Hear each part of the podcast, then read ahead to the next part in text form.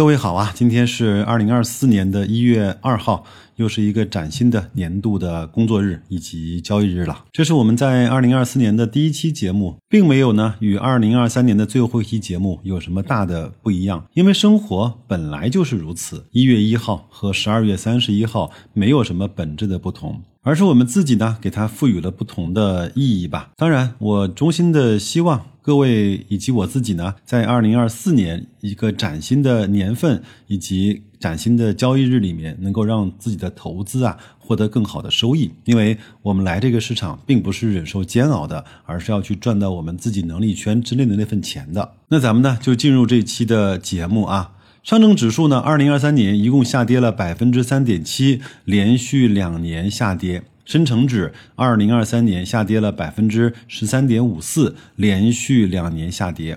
创业板下跌了百分之十九点四一，连续两年下跌。科创五零啊，下跌了百分之十一点二四。上市五年一共有三年是阴线，起始点呢是。一千点收盘点位是八百五十二点，应该很惨，对吧？但是呢，我也想跟各位呢说一下，沪深三百呢，二零零五年上线的时候呢，是一千点为基础点，但是就在同年的九月份。指数就下跌到了八百一十七点左右，比现在的科创五零还惨呢。然后呢，然后就在二零零七年最高的点位来到了五千八百九十一点。二零二一年的二月份，沪深三百的点位来到最高的五千九百三十点。我放了年线图啊，各位可以去感受一下，穿透这些线形红红绿绿的线条，去体味一下。背后的快意人生吧。我在年前听了一个播客，主持人啊说，他有三点关于经过了二零二三年投资市场上的心得。第一点呢是生命是有限的，第二点资金是有成本的，第三点机会是有风险的。说的真好，给了我很多的感悟。有空了呢，我专门开一期节目跟各位去讲一讲。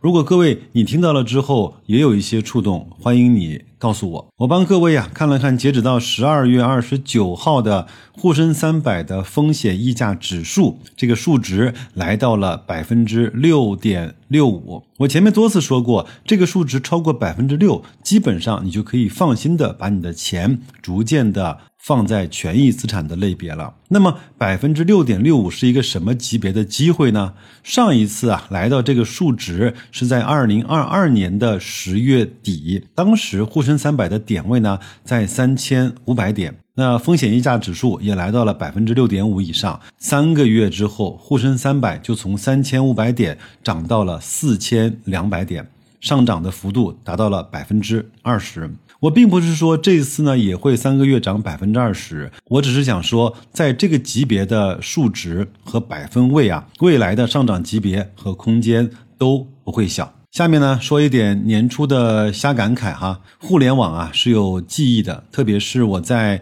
十二月十三号的时候，喜马拉雅给我推送了。我的一张图片，说我合计发布了一千期的节目，这里面呢，除了可能审核不过关的之外，都是我完全没有任何删减的一千期的节目。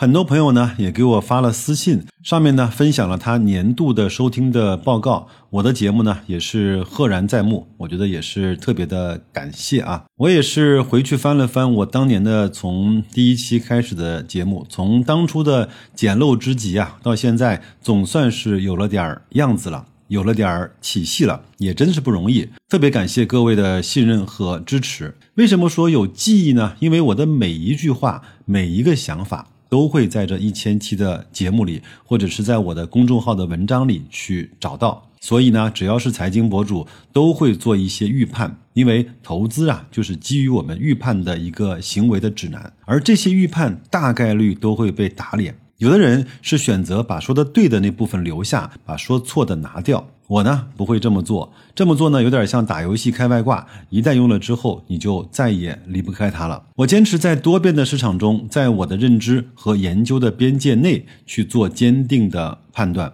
我把我做的告诉你，我把我想明白的。告诉你，除了这个之外，我不会再跟你讲更多的我不懂的、不做的，甚至是完全不是我意志的东西。这是一种方法，也是一种准则，更是一种成长。相信我，从这个事件上。最大的受益人一定是我自己。想明白了这个事情，在投资上，甚至在工作和生活中，很多问题就迎刃而解了。在这期节目的最后，我想送四个字给大家，也是希望这四个字能够在二零二四年的投资的事件中能够影响到各位，甚至能够帮助到你。这四个字呢，就是苏东坡离开这个世界上留给我们的四个字，叫着力即差。如果你看不到是哪四个字的话，可以到我的公众号“大白说投资”看看我专门给大家写的这四个字。太想做好一件事儿，用了大力气，反而呢会把事情弄得很糟糕。我相信各位在很多的情况下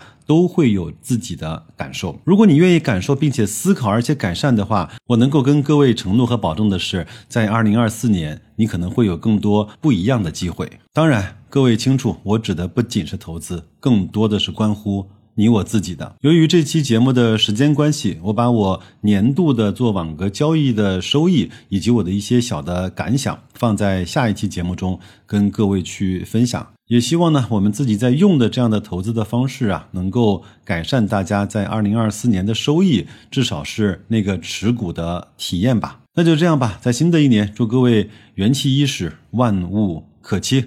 再见，各位。